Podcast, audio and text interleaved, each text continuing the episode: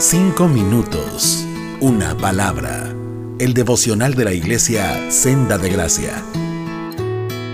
¿Qué tal? Buen día. Les habla Alex Monarres. Cerrando o concluyendo el capítulo 2 del libro de Hechos, podemos ver cómo la iglesia toma auge, crece, toma fuerza, toma valentía y de esta manera se propaga y de alguna manera conocemos esto nosotros como avivamiento. Muchos hemos escuchado esta palabra, avivamiento, y lo relacionamos siempre con grandes milagros, con sanidades, con profecías, con conversiones, etc.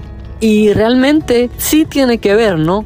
No encontramos en la Biblia la palabra como tal avivamiento o, o este adjetivo adjudicándoselo vaya a un acontecimiento. No lo vemos como tal, pero lo hemos acuñado y es para poder verbalizar esto que estamos viendo en el libro de Hechos. Déjame contarte una pequeña historia. Recuerdo, era un documental, hablaba de los años 50 aproximadamente, tal vez me equivoco. Hacían referencia a Estados Unidos, Nueva York específicamente, que en aquellos años eran muy comunes los incendios masivos.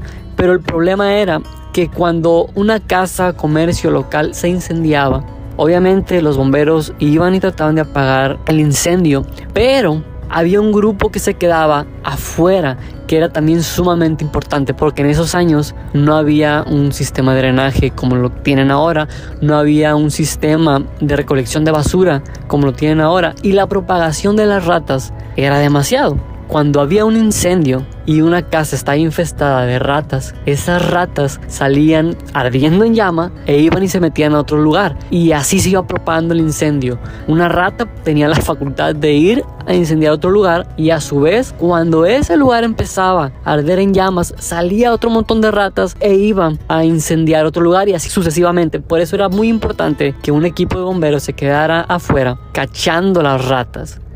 ¿A qué y a dónde quiero llegar con esto?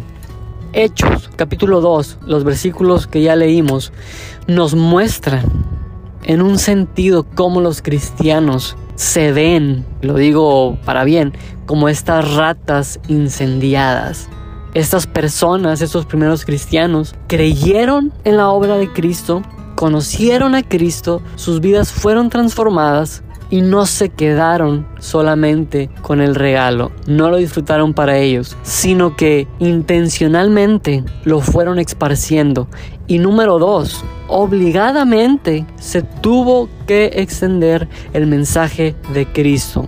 Obligadamente, ¿por qué? Por la persecución, por la opresión que había por parte del imperio romano y por parte de los judíos de la época.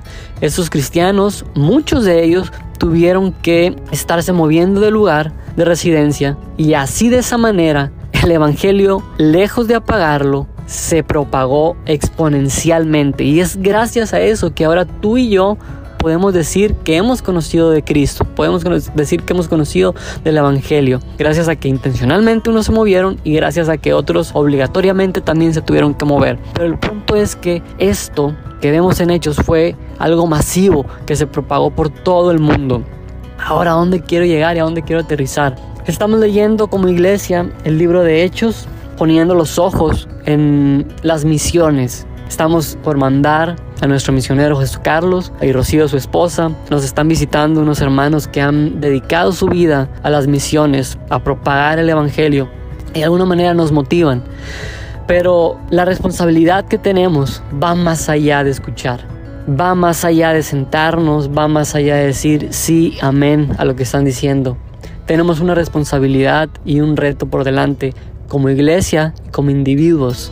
Lo digo yo, no es porque lo esté diciendo, sino porque en mi corazón también arde este deseo por ver mi vida cautivada, encendida y poder ir a otros lugares ya sea en mi comunidad, ya sea con las personas que me rodean en mi trabajo, ya sea con mis amistades, y poder llevarles el Evangelio. Y de esta manera, y lo digo sarcásticamente, con un poco de suerte, Dios nos permita vivir un nuevo hechos. Obviamente, respaldado por su Espíritu, encendiendo la llama por su Espíritu Santo, y nosotros siendo diligentes en llevar y en esparcir esta llama llamada Evangelio. Dios quiera y no nos obligue a movernos como pasó en, la primera iglesia, por opresión, que sea de la buena manera, que sea porque hemos creído, hemos abrazado y hemos atesorado el Evangelio de Cristo, que para nosotros es lo más glorioso y deseamos compartirlo. Este es un llamado, creo, para la iglesia.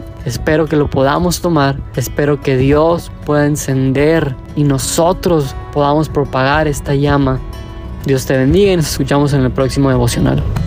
Cinco minutos. Una palabra